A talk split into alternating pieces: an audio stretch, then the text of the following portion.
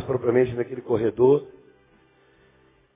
Sentei-me no terceiro banco, junto com o Senhor.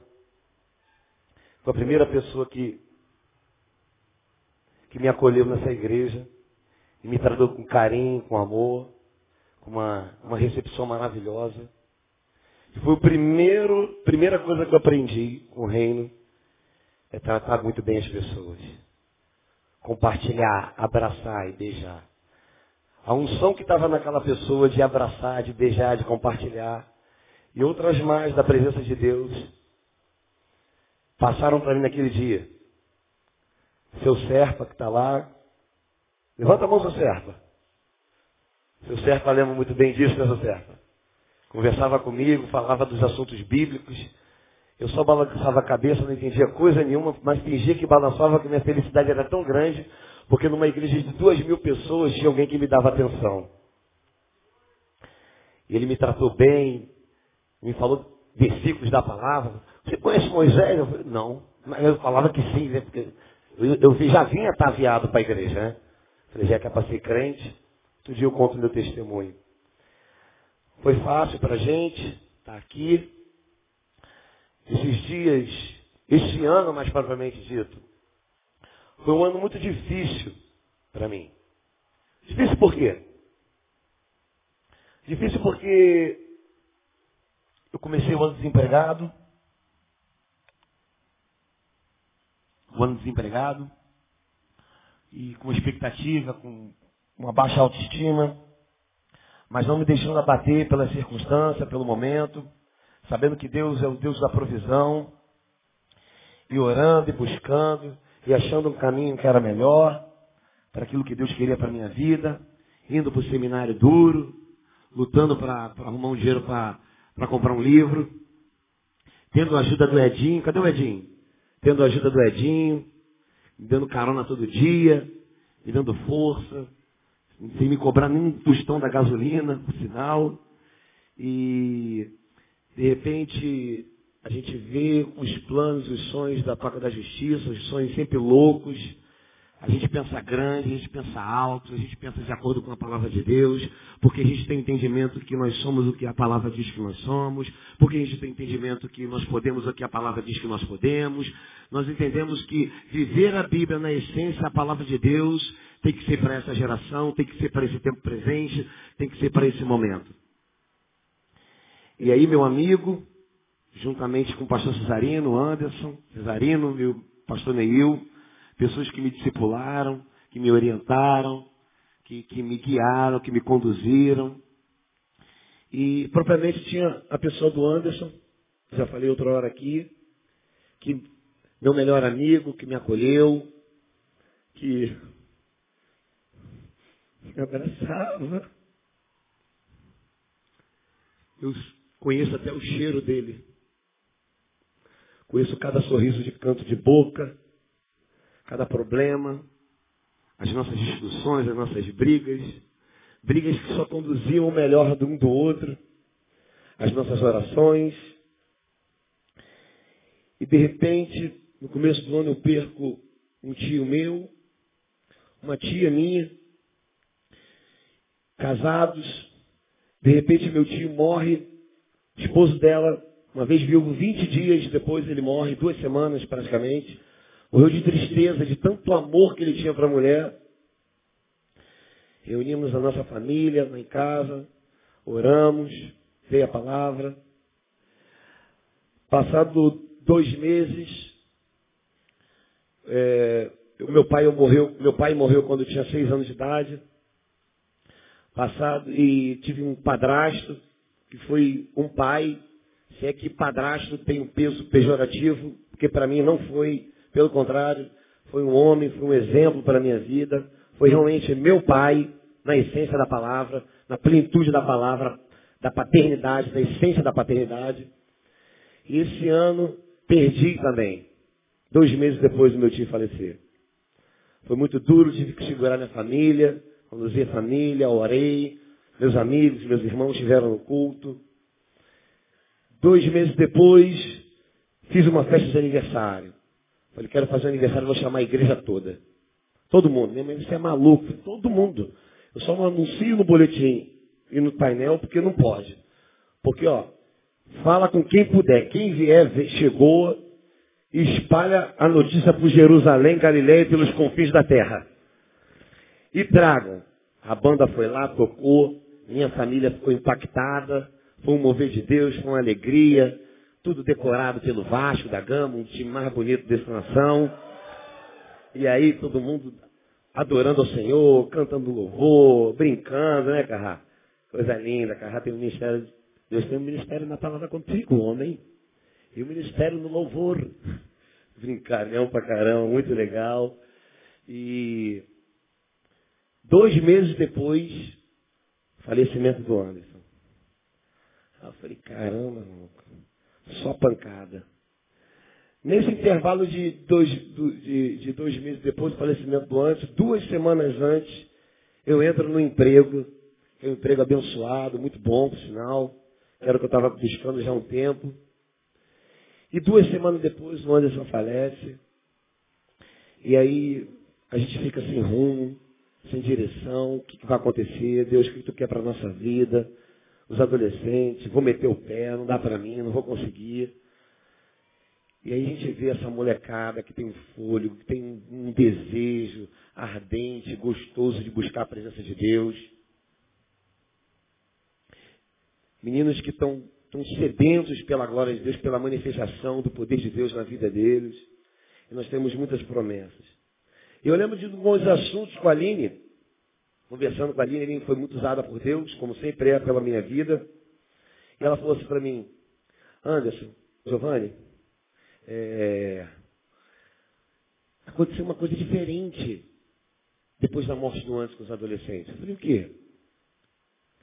Nós, os discípulos, nós, é, é, é nós fomos pegos de surpresa, é claro, mas os discípulos, quando Jesus foi levado aos céus, a primeira coisa que aconteceu foi os discípulos começarem a voltar para o rumo deles. Queria voltar a pescar. Minha mãe está aqui. meu sobrinho também. E a Michele, minha irmã. Ô, oh, glória a Deus, é surpresa. Vou aplaudir a minha mãe, que eu amo muito, mãe. Vem na igreja, vem cá, dar um beijo no seu filho. Seu amor da minha vida, eu te amo. Minha mãe é muito linda, muito cheirosa, de todas as galáxias do mundo todo. Faz tudo pra mim. Minha mãe foi minha mãe, meu pai também, né? Eu tenho uma marca dela aqui. Então, gente, é, os discípulos saíram correndo, em desespero. Desistiram de todo o projeto de três anos de investimento do Senhor e do Salvador da alma deles. É claro que depois eles voltaram atrás, direcionados pelo Espírito de Deus. Mas o que nós podemos perceber é que os adolescentes dessa igreja, no princípio de dor, quando Anderson foi levado aos céus, tiveram mais maturidade espiritual do que os discípulos de Jesus. Porque os discípulos, quando Jesus foi levado aos céus, a primeira coisa que eles fizeram foi querer fugir. O, os nossos discípulos, os discípulos da Igreja Batista Betânia, os adolescentes da Toca da Justiça, quando Anderson, o líder dele, foi levado aos céus, eles se uniram. Houve uma unidade. Não é hora de se espalhar. Pelo contrário, quem estava afastado voltou. Quem estava desviado voltou. Quem estava fraco se fortaleceu. Quem estava forte está mais forte ainda. Quem não conhecia o chamado passou a ter. Quem não tinha rumo passou a arrumar um rumo. Quem não sabia o que queria da vida passou a querer. Quem não conhecia o seu chamado. E por aí vai. E nós estamos crescendo de graça em graça, em glória em glória. Em tão pouco tempo do falecimento a hoje, parece que nós crescemos de dois meses para cá, fazem dois meses essa semana, não dois meses de maturidade, mas talvez dois anos de maturidade espiritual. Então você se prepare para o que vai acontecer nessa igreja. Você, adolescente que está aí e está retendo a sua presença, está com vergonha de aparecer, Sai da toca. Sai da toca da tua vida e entra da toca de Deus aqui nesse lugar. Porque o que vai acontecer aqui não é uma mera especulação da minha parte. Um, um desejo meu, não. É o desejo do coração de Deus. Haverá um mover nessa igreja que vai ser levantado por esses adolescentes. Nós vamos ser conhecidos não porque nós achamos que somos melhores do que ninguém, mas o mundo todo vai beber dessa fonte. Nós temos muitos projetos, alvos, objetivos. Chamei uma galera para trabalhar comigo. Gente capacitada, gente qualificada. Se eu pudesse, eu chamava muito mais gente. Mas a gente tem que chamar quem é mais próximo da gente. Eu não vou chamar meu inimigo para ser líder junto comigo. Eu vou chamar quem é meu amigo. Se meu amigo não tiver capacidade para usufruir daquilo, eu vou ensinar ele, mas ele vai andar comigo, porque lidar com amigo no ministério é muito melhor. Eu e o antes trabalhávamos sempre junto porque nós éramos amigos. Então tem pedagoga, tem psicopedagoga, tem ministra de dança, tem ministro de louvor, tem uma galera que a gente está qualificando, tem web designer, tem tudo, vamos trabalhar. O projeto à noite a gente vai. Não perca o culto da noite. Não perca, mais tarde. É porque a Globo antigamente só anunciava é, os eventos dela no mesmo dia. Fantástico. Agora na segunda-feira, acaba o Fantástico, na segunda-feira já, já anuncia o próximo. A chapa está quente para eles, né? Ah, então a gente ainda está anunciando, vem mais tarde, meu irmão. Porque o culto não acabou. E ainda tem mais, ainda tem pingo d'água amanhã, segunda-feira. E outra, vou te falar uma coisa para você. Está liberado para a igreja toda, vai ser aqui no templo. Então venha, traga um amigo para ser evangelizado, para ser ministrado. Os caras são muito doidos vocês vão se amarrar. Voltando, nós falamos hoje sobre geração, geração dos antenados, porém santificados. Eu poderia trazer uma palavra aqui totalmente voltada para isso. Mas eu nervoso, ao saber o que falar, pensei comigo mesmo. Se eu estou sendo guiado pelo Espírito Santo, tranquilo. Eu vou ser franco. Preparei a palavra uma hora atrás. Uma hora atrás. Sentei com a minha prima, Carla Roberta, mais cheirosa, mais linda de todas as galáxias também. E pedi ela para escrever, porque eu tô, não estou podendo escrever, né? E aí ela escreveu para mim, escreve isso, escreve isso. Eu, pessoal, Giovanni, vai para casa, dormir. A gente está passando a noite toda, a madrugada toda para realizar esse evento. Vai para casa, vai dormir, você precisa pregar, você precisa preparar um sermão. Olha só, eu sou guiado pelo Espírito Santo de Deus. Eu tenho consciência como um teólogo que a gente precisa fazer um sermão, nos padrões homeléticos, aquela coisa toda que a gente tem que seguir. Mas isso é muito bom para teólogo. Eu não estou afim de ser teólogo, estou afim de ser pastor, servo de Deus, ungido do Senhor, entendeu? Então a gente vai lá aprender teologia porque tem que aprender, porque faz parte do script, mas isso é muito bom para quem quer dar aula. Amém? Eu sou, acho que minha parada é outra. Glória a Deus por lá, mas eu estou num outro caminho, numa outra linha. E aí, eu na semana lendo a palavra, falei, Senhor, o que eu vou falar? E li João e falava assim, meu filho, naqueles dias, o quanto a vez de falar, não vos preocupei, porque eu colocarei as minhas palavras em tua boca. Eu falei, mas joguei no peito e sair jogando. Falei, é com Deus, é comigo, mano. Tamo junto, fechamento. Eu vou te falar uma coisa, a presença de Deus que está aqui, não tem como nada do que eu fale não seja dele. Então é bom até, Espírito Santo, vai compartilhando com a igreja, vai passando aí para a igreja que está muito bom esse lugar. Então a gente fala sobre geração. Falamos sobre geração de antenados, santificados. Uou! Né? Vamos dar o um grito agora, rapidinho? Vamos dar o um grito, né? Fique de pé porque no céu não tem cadeira só para Jesus. Vamos embora. Vamos lá. Isso. Vamos, vamos ensinar o grito para ele. Vem os adolescentes aqui rapidinho. Vem cá rapidinho, rapidinho. Rapidinho, rapidinho. Vem, vem. Hop, hop, hop, hop. Isso. Vambora, vambora, vamos embora.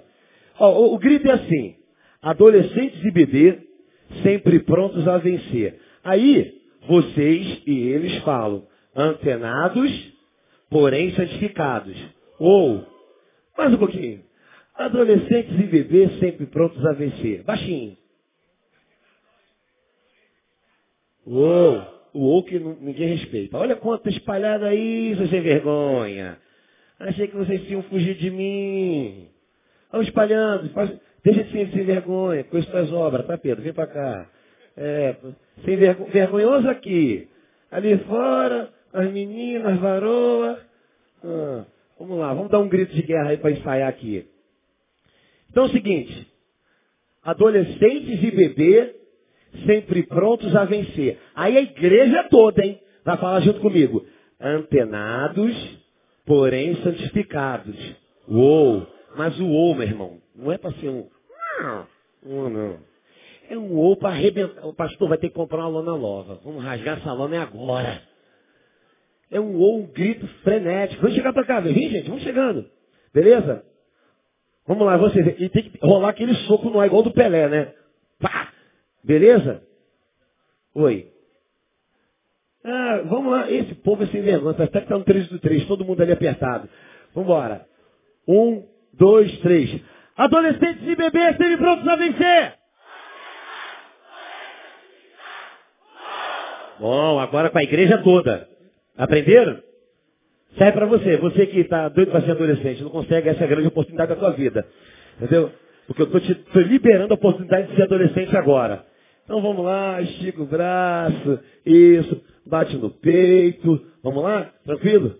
Adolescentes e bebês sempre prontos a vencer.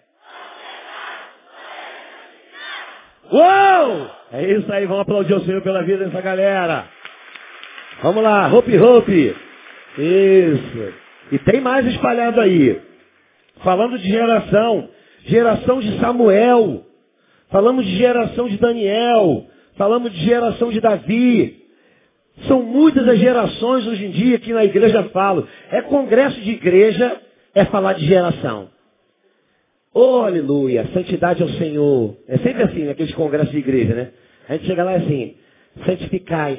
O congresso de adolescente parece que só fala de santidade. Parece até que os meninos só vivem na vida de pecado, misericórdia. Tudo que é congresso é santidade. Santidade, santidade. Mas nunca se precisou de tanta santidade num tempo como nesse tempo presente. Falei até parecido com o pastor Neil. É, é impossível também não falar, né? Devo dessa fonte, pô, sou bobo. Às vezes eu falo no seminário bonito igual o senhor, o pessoal pensa que, que as palavras são minhas. Eu não falo nada. Verborrágico. Nossa. Menina de Deus, né? Aleluia. Tu, porém, todavia, porém, caraca. É, cara, tem uma, uma voz, né, falando com uma postura, uma autoridade, ele nem sabe de onde que eu estou pegando. Nem convido ninguém para vir aqui para me descobrir. Mas tem sim. O Cleiton tá aí? Não veio hoje não, né? Um amigo meu lá da faculdade. Então, cara, então a gente fala de geração, geração de Samuel, geração de Davi, geração de Daniel. Agora a gente não fala da geração dos discípulos. Geração dos discípulos que andaram com Jesus, a gente não fala. E todos esses homens que eu acabei de falar agora foram chamados na adolescência. Esse é o detalhe. A adolescência para o teu filho e para vocês, adolescentes, é, tem, é algo muito importante para Deus, porque é nessa idade que Deus manifesta o, o teu querer, para onde você tem que caminhar. E aí, Deus chama Samuel, adolescente, Davi, adolescente, Daniel, todo mundo jovem. Todo mundo na fase da adolescência, na fase de crise. E eu fico pensando o que era ser adolescente na época de Daniel. O que era ser adolescente na época de Davi. Sem Playstation né? sem skate, misericórdia, não ia conseguir. Então a gente fica pensando como é que é ser adolescente naquela época, mas o que é ser adolescente hoje? Se pudéssemos trazer Davi para os dias de hoje, é, Samuel para os dias de hoje, na adolescência, como ele se comportaria nessa sociedade? Como? Uma sociedade, a, a, gama de informação através da globalização, da internet e de tudo mais. Outra hora, pastor Neil falar aqui, se eu não me engano, que um, adolescente hoje de 12 para 13 anos tem a mesma informação que um adulto de 39 anos da década de 70. Tudo isso por causa da globalização, tudo isso para gama de informação. Hoje as crianças, quando nascem, são tão inteligentes que em vez de chorar, elas, é chorar, elas dão boa dia, boa tarde, boa noite para o médico. Todo mundo, as crianças saem falando. Parece que já vem com pilha, tudo programado. A evolução da raça humana Está cada vez maior e está espalhada no meio da sociedade. E a gente vê falando de todo tipo de geração. E essa geração. Você lembra da geração da década de 70? O pastor Leander, do seminário Betel, ele fala que uma geração, para ser uma geração, ela precisa de 25 anos. E isso é só até a década de 80. Hoje, a coisa mudou. Então, de, até a década de 80, da década de 80 para cá, passou para 10 anos para uma geração ser uma geração. Até a década de 80, 25 anos. Da década de 90 para cá, até o final da década de 90, 10 anos. Mas do finalzinho da década de 90, diminuiu para 3 anos. Então você imagina o adolescente viver uma fase onde ele precisa viver várias gerações. Adolescente aqui na igreja de 12 a 18. Então vamos lá, 12, 13, 14, uma geração, três anos. Aí 12, 13, 14, 15, 16, 17, outra geração, 18. Então, em uma só fase, em uma geração, ele vive três gerações. Três fases da vida. Três gerações desse mundo tenebroso, de informações, de globalização. Como é que fica a cabeça do adolescente? Qual é a nossa preocupação para com eles? Antenados, porém santificados, o Congresso ser antenados, porém santificados, não tem a ver porque todo adolescente tem que ser santificado. É porque a internet, a informação que é nos dada hoje é de muito acesso e os pais não têm como controlar. Você sabia que neste bairro, neste bairro, a Gatonet tem influenciado poderosamente na distorção de valores sexuais do seu filho? É porque se você tem Gatonet em casa, misericórdia vai virar comida de bicho, né? Como diz o cantor. Então, qual é o detalhe? Você sai para o trabalho, o teu filho está. O canal é livre, é aberto. Ali tem filme pornô. Tu acha que o teu filho tem maturidade suficiente para sentar na televisão e dizer, não quero isso? Você que é grande, não tem pai de casal, tem mulher do, do, do, morando do lado, dormindo do lado, não faz isso? Quantos casais aqui? Quantos homens aqui? Que a despeito da igreja procura mulher no mundo. A gente sabe. Eu não estou jogando letra para ninguém porque eu não sei a história de ninguém. Mas eu estou falando isso com certeza é Jeová dando uma, uma letra para tu, meu irmão. Vigia o que tu vai fazer com o teu casamento. Você pode estar tá perdendo a oportunidade da tua vida de destruir a tua família achando que está tirando proveito. Então, se já é difícil para o adulto, quanto mais para o adolescente.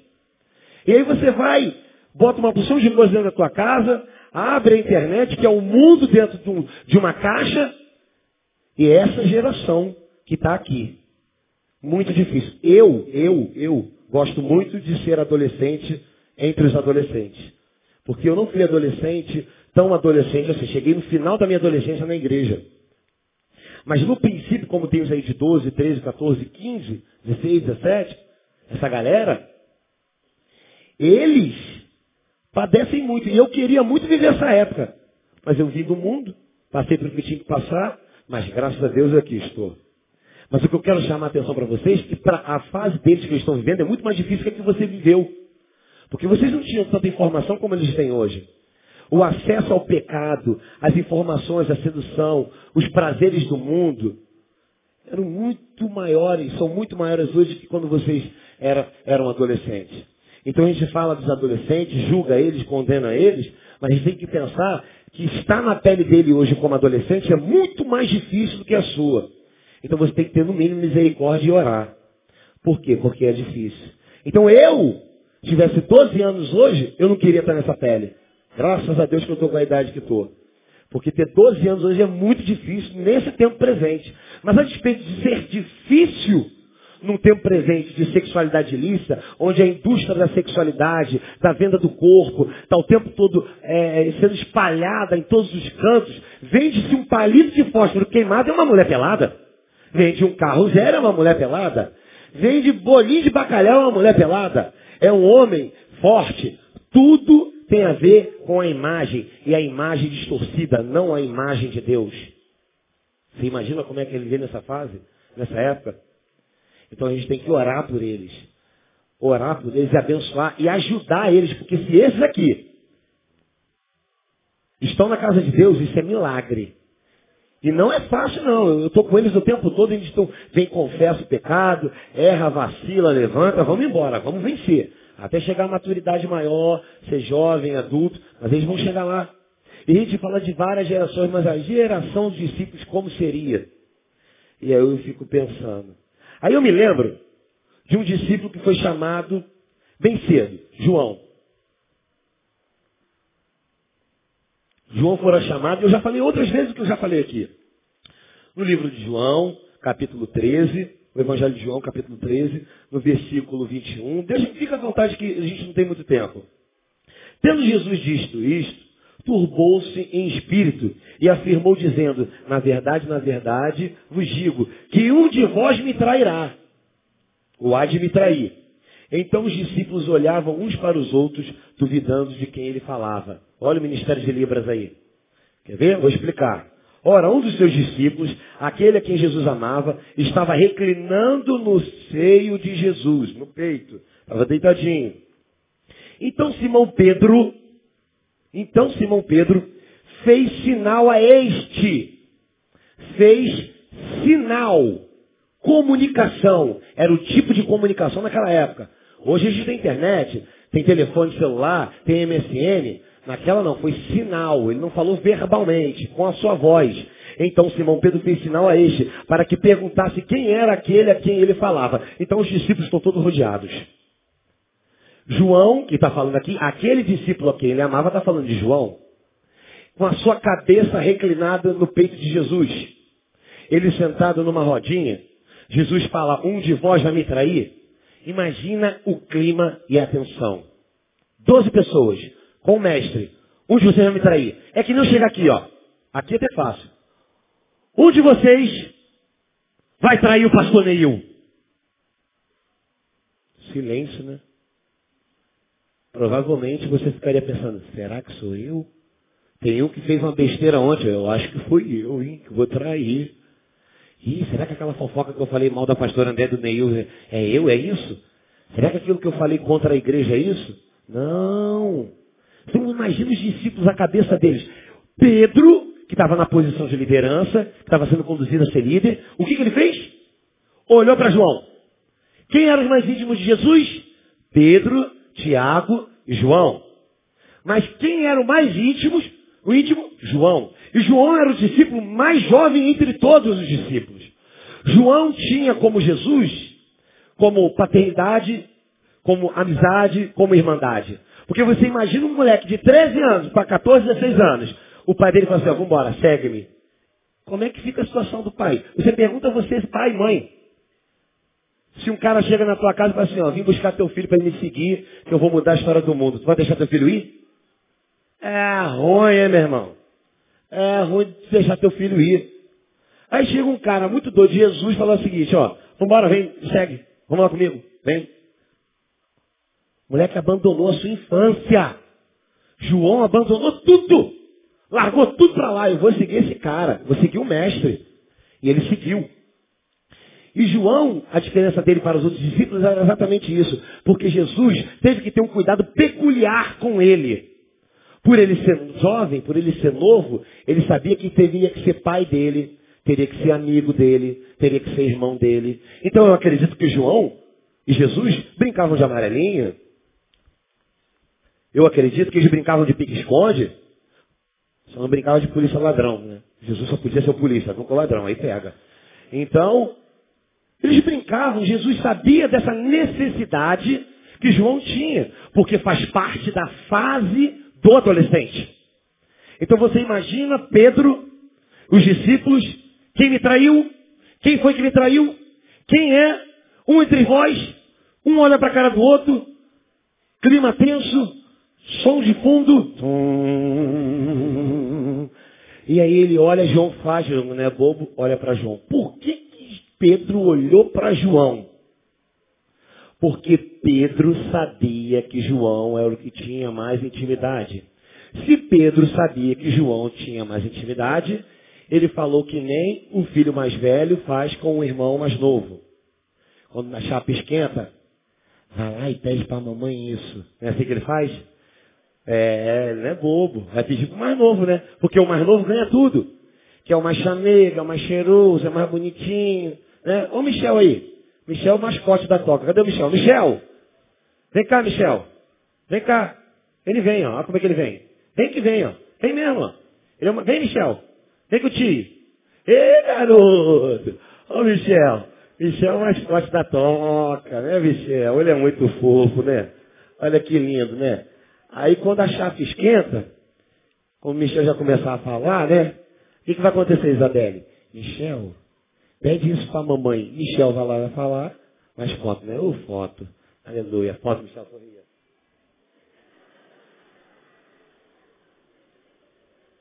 Isso. Então, vamos aplaudir o Senhor pela vida do Michel. O que, que vai acontecer? Vai pedir Vai pedir para Michel. Então Pedro sacou. Vou falar com Jesus. Agora vou falar como? Vou falar em sinais. Porque se ele fala, João, pergunta, todo mundo vai ver. Então provavelmente houve um diálogo, porque a Bíblia fala o seguinte, a palavra de Deus diz o seguinte, que fazendo-lhe sinal, olha Libras aí, ó. Fez um sinalzinho, né? Tá? Não sei se foi assim, né? Assim, ó. Tipo assim, eu acredito que foi assim, ó. João, assim,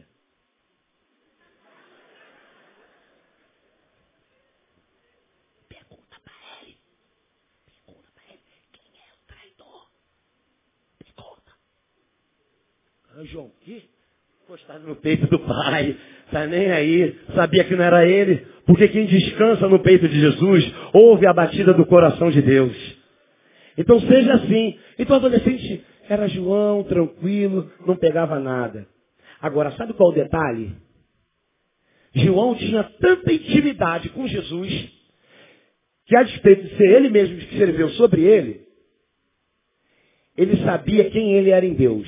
Por quê? A falta de consciência de quem eu sou em Deus permite não desfrutar e viver tudo aquilo que eu tenho direito nele. Você sabia disso? Muita gente vive como um mendigo existencial na casa de Deus, sabendo, ou talvez nem sabendo, que tem direito a todas as primícias do seu reino. Porque você consegue ver um reino de carroça quebrada? Não. O reino de Deus é com todas as suas púrpuras, todo o seu ouro, toda a sua glória e majestade. Então você faz parte do reino. Então, João sabia da sua identidade em Cristo. Ele sabia do seu compromisso em Deus. João estava ali, desfrutando do colo do pai, sem se preocupar com a opinião pública, sem se preocupar se ele estava, se era dois homens agarrados um no outro. E como é que é? Era um adolescente. E ele pediu para ele. Então, voltando mais à frente, a gente vai ver um outro detalhe. O quê? Quando Jesus, isso, João. Por que João era tão amado? João perdeu a sua identidade física. O que, que faz você se identificar? É só você falar o teu nome, você tem que apresentar a identidade. Você apresenta a identidade, tem que apresentar o teu nome. Qual é o seu nome? José? José, Leandro, Josimar, Neil, Thaís, Isabelle. Esse é o teu nome. A Bíblia não chama João de João. A Bíblia chama de discípulo amado. As pessoas conheciam Jesus pela, conheciam, perdão, João pelo seu relacionamento com Deus. O amor que eles viviam era tão grande que as pessoas não falavam, lá vem João, não, lá vem aquele a quem ele ama. Lá vem aquele discípulo a quem Jesus ama. Ah, mas Jesus tem 12 discípulos. Não, tem 12, mas um é conhecido pela característica principal, o amor. O relacionamento deles dois é tão grande que eles se amam, é algo tão latente, tão visível, que não tem como falar João. É amor. Aquele a quem Jesus ama. E como você é conhecido? Como te conhecem? Quando falam que você é crente. Você é cristão, porque é da Igreja Batista Betânia. Pastor Neil. E aí? Só isso? O teu currículo só tem isso? Qual é o teu currículo com Deus? Qual é o teu currículo com intimidade? Será que não está na hora de você buscar o Senhor como adolescente? Porque nessa manhã Deus está dando a oportunidade de você voltar atrás. De você retroceder no tempo não cronológico, mas espiritual, e entrar no clima da adoração da adolescência. Deus quer propor isso para você nessa manhã. E aí a gente lembra de Lucas, no capítulo 22, 54, e ele fala o seguinte, Pedro seguia de longe, para a gente ganhar tempo. E Pedro seguia de longe. Enquanto João estava com cabeça no peito, quando a chapa esquentou, meu irmão, crucificação, Geral jogou 10 no burro e saiu voado, como diz a gíria aí. E aí o que aconteceu? Pedro, ó, de longe observando. É, mano. E aí, você adolescente? Está aqui na igreja Batista Betânia? Os adolescentes andam aqui, vem para a toca, você está sentado lá atrás observando os adolescentes de longe. Eu não. Bando de gente pobre. Ah, você é bonzão, né? Ah, você é muito gostosa mesmo para estar tá aí, né? Você tira onda lá fora, né? Aí você só vem para a igreja porque teu pai e tua mãe te trazem. Mas compromisso com Deus? Não. Teu compromisso é com teu pai e com a tua mãe. Aí você até gosta do louvor, da palavra, foi criada no Evangelho, mas isso não é para mim não. Quando eu fizer 18 anos, vou achar minha independência, vou sair fora, esse negócio de igreja eu estou fora. Vai bem. Segue Jesus de longe. Segue Jesus de longe. Faz que nem Pedro. Segue de longe. Pedro teve uma chance. Você também vai ter. Vai depender da sua postura. Está numa igreja abençoada, está numa igreja rica de graça e amor, de palavra, de, de, de pessoas maravilhosas que te apoiam, de ideias, de valores totalmente diferentes desse sistema religioso, ditador e opressor que tem no nosso meio, que é a igreja às vezes evangélica do Brasil, infelizmente. E você está no melhor lugar, onde todo mundo queria estar como adolescente chorando porque estava indo embora. Adolescente chorando porque mora longe, porque queria ser da Toca da Justiça, queria ser dessa igreja.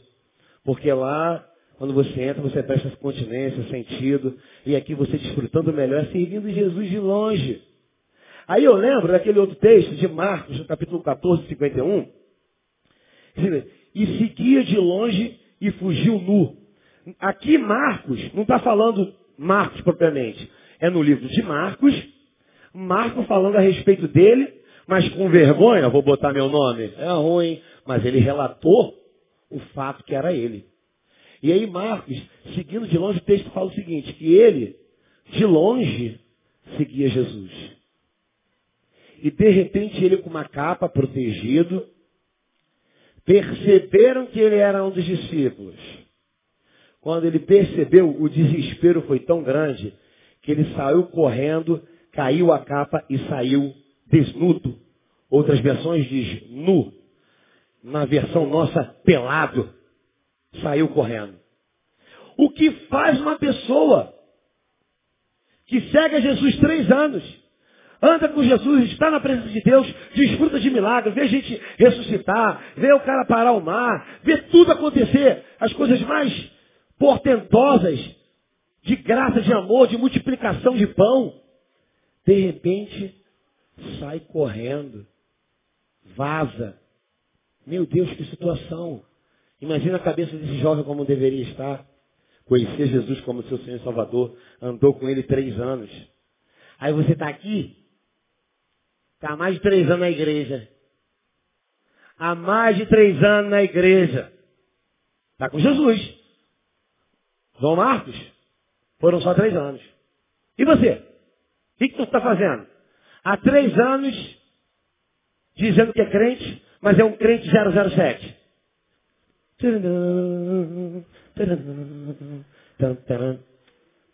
Só se escondendo. Ninguém sabe, não assumiu sua identidade com Cristo, não, saiu, não assumiu sua postura com Deus, não assumiu seu relacionamento com Jesus. Tem vergonha de dizer no trabalho? Eu sou crente. Por quê? Porque os crentes, a maioria, ou boa parte, não a maioria, boa parte, ou uma pequena parte, não sei, dá mau testemunho? Não. Se você não quer ser chamado de crente, assume a postura de cristão. Cristianismo. Valores de Deus. Agora, esse rapaz aqui preferiu correr pelado do que assumir a responsabilidade. Sabe o que significa isso? É muito triste. Porque o cara parece, ele, ele prefere passar vergonha de andar nu na rua do que a suposta, eu disse suposta, vergonha de assumir um compromisso com Deus. E aí tem uma porção de gente espalhada por aí assim, que fica falando que é crente, mas só dentro da igreja. E não assume uma postura de cristão, uma essência de cristão. E na primeira oportunidade do qual ele é confrontado com relação à sua vida de pecado, ou relação à sua vida na palavra, o seu compromisso com a igreja, o que ele faz? Tira a roupa e sai correndo pelado. Eu prefiro ser visto nu. A capa é a tua honra. A capa é o que, esconde as tuas vergonhas. Você prefere expor as tuas vergonhas. Aí eu digo, quem de vocês usa o Orkut para uma projeção da sua sexualidade e da venda do seu corpo? Porque quando você tira aquela fotinha assim, ó, porque você acha que não tem uma bunda grande nem uma, e tem uma perna fina, e a única coisa que você tem avantajado é os seus seios, você bota um sutiã mais para cima, e você tira uma foto assim, um sorriso, aquele óculos abelhão, e você explora o que você acha que tem de melhor, que é o seu peito. Quando na verdade o que você tem de melhor não é os seus seios. E aí você vive nessa vida que você está vivendo. Como João Marcos. Vendendo o seu corpo, explorando o seu nu para os outros. Como se que tudo que você tem de melhor é o que tem a ver com a sua beleza, com a sua estética. Não com o teu coração. A Bíblia diz que nele não havia beleza e nem formosura. Então já vou falando, Jesus não era um cara bonito. Mas a despeito dele não ser bonito fisicamente, ele é, era, será e sempre vai ser, e não tem como tirar a essência da beleza dele.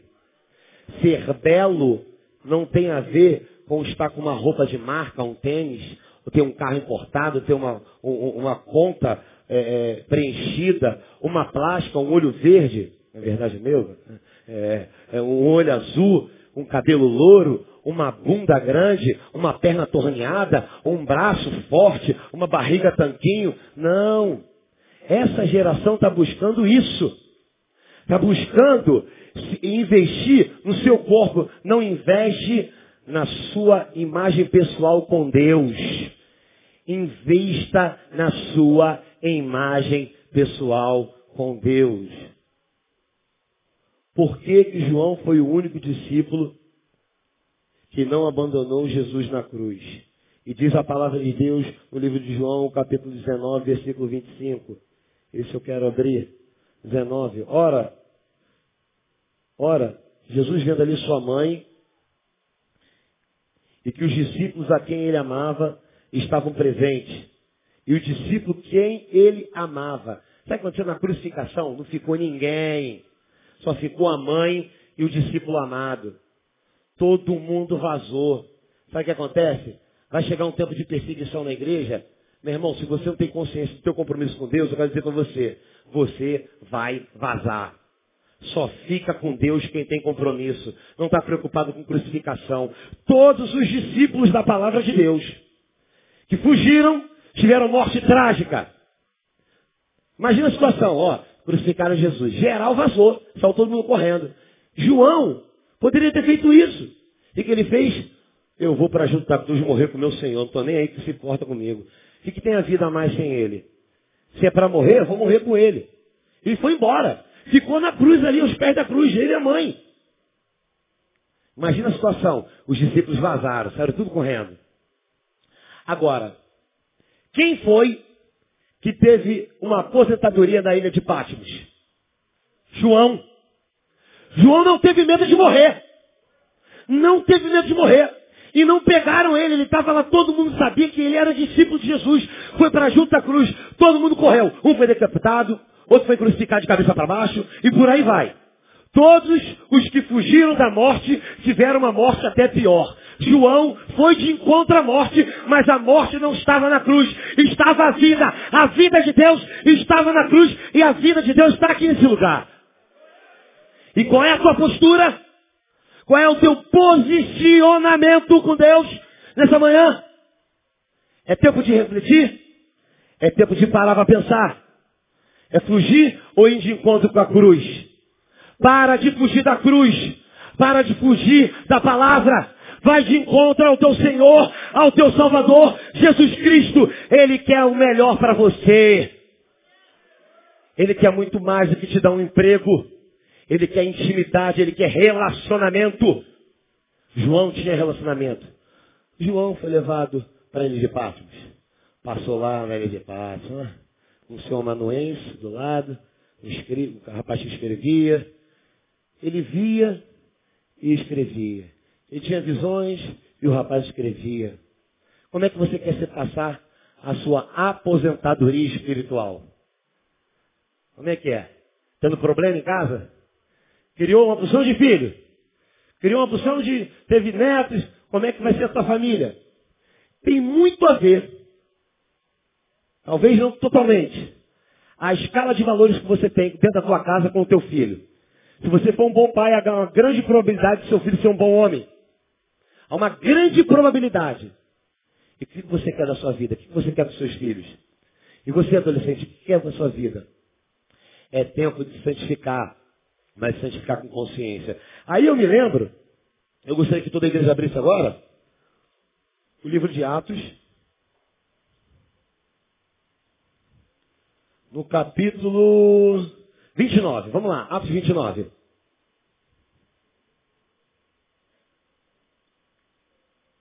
Todos abriram? Atos 29? Amém? Ué, não tem 29? Tem certeza? Existe o Atos 29. O livro de Atos é o único livro da palavra de Deus que ainda está em aberto. E só tem mais um capítulo, capítulo 29. Versículo tem milhões de versículos. Em que versículo você se encaixa no capítulo Atos 29? Essa geração é a geração de Atos capítulo 29. O cânon não foi fechado. Está conosco, é a nossa vida. Nossa vida é o Atos 29. É tempo de se levantar uma geração que quer cumprir, quer dar continuidade à palavra. No Atos 29 está Gênesis Apocalipse. No Atos 29 está você. Você é um discípulo.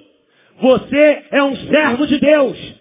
E Deus está te chamando para ser marcado na história, sendo alvo do Atos 29. Vamos ficar de pé? Vamos ficar de pé. SL. Você está aqui nessa manhã.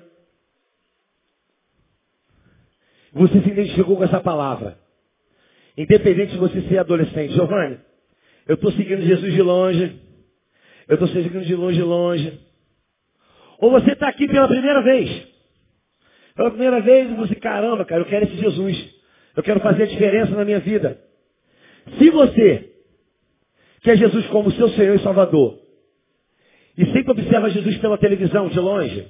Observa Jesus é, é, de longe, é, ouvindo a Rádio Melodia, a Rádio 93 FM, um louvorzinho, um CDzinho do teu colega da repartição. Aquela música que você até gosta, mas que você não teve coragem de assumir que gosta para o teu amigo porque tem medo dele te convidar para vir para a igreja. Aquela música que quando toca no computador dele, te abençoa. Você estava ouvindo de longe sobre Jesus. É tempo de ouvir Jesus, de estar com Jesus de perto. Você quer aceitar Jesus como seu Senhor, como seu Salvador? Vem aqui à frente. Esteja conosco agora. Eu queria te convidar, mas que você não fique constrangido. A palavra de Deus é bem clara. Aquele que me negar diante dos homens, eu naquele grande dia o negarei.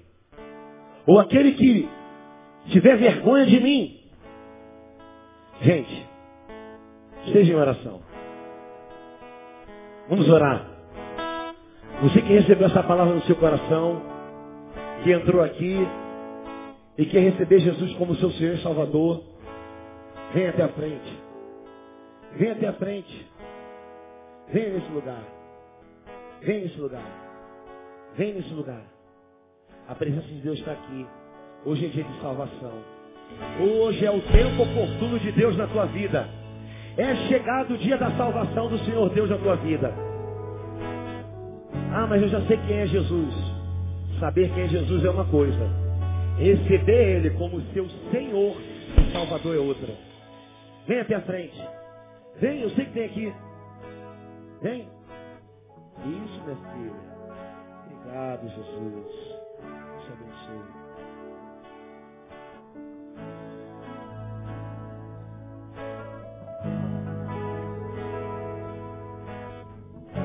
Vem até aqui à frente.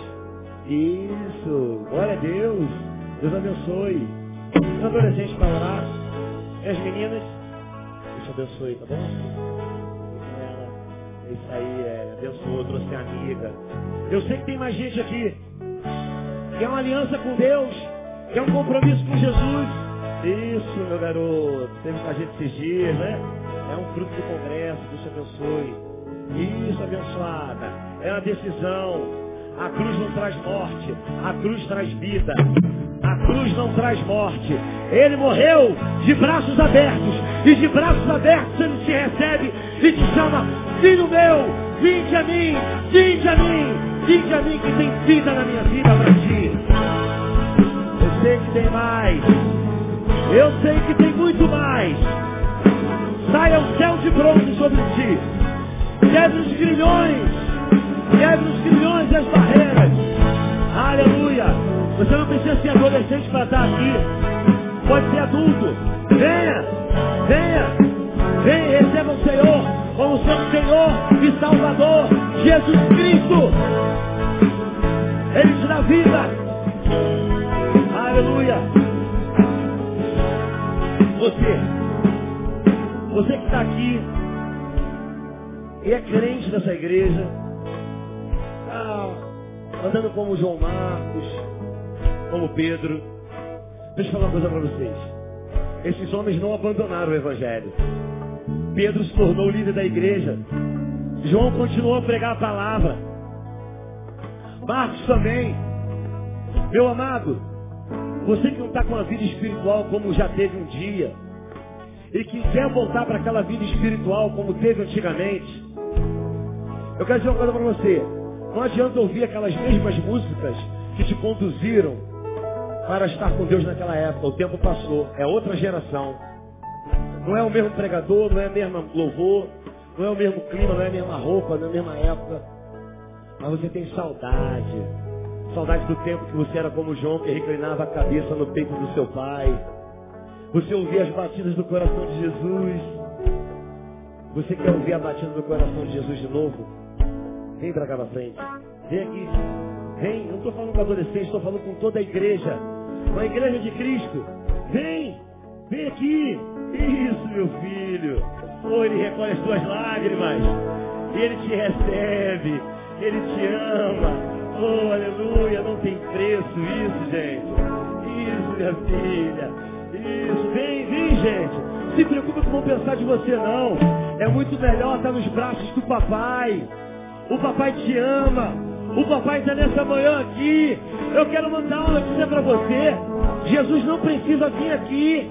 Jesus, que é o dono da toca, ele não está só na toca, ele está na igreja Batista Betânia. Ele está nessa manhã e ele quer te abraçar. Ele te chama, filho amado. Vem cá que me comprazo contigo. Vem, filha minha. Vem, vem, filho meu. Vem. O congresso é de adolescente, mas a palavra de Deus. É para homem e mulher de Deus. Tem que ser muito homem. Assuma isso. Você quer mais com Deus? Quer buscar a face de Deus? Aleluia. A presença de Deus aqui é tremenda. Receba o Espírito Santo. Receba o Espírito Santo de Deus. Tenha liberdade de fluir.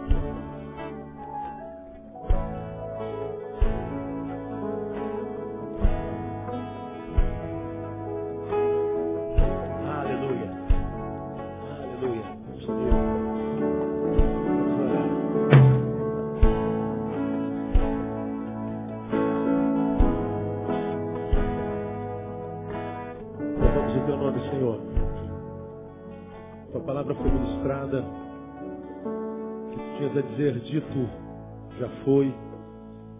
E a obra do convencimento do pecado, da justiça do juízo pertence ao teu Espírito. Nós, ó Deus, lhe damos toda a liberdade de agir pelo teu Espírito nessa manhã, trabalhando no interior de cada homem, de cada mulher, de cada menino, de cada menina, de cada servo teu, de cada servo. Que essa manhã, ó Deus, tu possas fazer conforme o teu querer, conforme a tua vontade. Te louvamos, ó Deus, por esses meninos, te louvamos por esses adolescentes, não só pelo que são, mas porque pelo que muitos deles se tornarão no Senhor, Deus. Sabemos que do meio deles tu tirarás muitos outros Joões, muitos outros Pedros, Marcos. Tu tirarás, ó Deus, homens e mulheres que tu usarás poderosamente na sua geração. Portanto, ó Deus, nós pedimos, não permita que nada nem ninguém impeça o teu agir na vida de cada um deles que aquilo que tu tens preparado para eles chegue até eles no nome de Jesus. Não permita que eles desistam pelo caminho, não permita que eles sejam vítimas das suas amizades, mais amizades. Não permita, ó Deus, que eles sejam reduzidos a um pedaço de carne. Não permita que eles sejam reféns dos seus desejos. Não permita que eles sejam, ó Deus, tão pequenos como pequenos são alguns que convivem com eles. Que eles sejam grandes como eles são no teu coração. Nós te louvamos por essa manhã e te pedimos que tu nos é, abençoe ainda mais no culto de logo mais à noite. Que a tua presença grande nessa manhã seja ainda maior no culto da noite. E que da forma como fomos abençoados agora, sejamos ainda mais logo mais à noite. Muito obrigado a Deus pela tua presença, pela tua bondade, pelo teu agir, pelo teu amor, pela tua misericórdia. Nós te bendizemos e abençoamos os teus filhos aqui nesse lugar, no nome de Jesus, nosso Senhor, que vive e reina para sempre. Amém e aleluia. Vamos aplaudi-lo bem forte.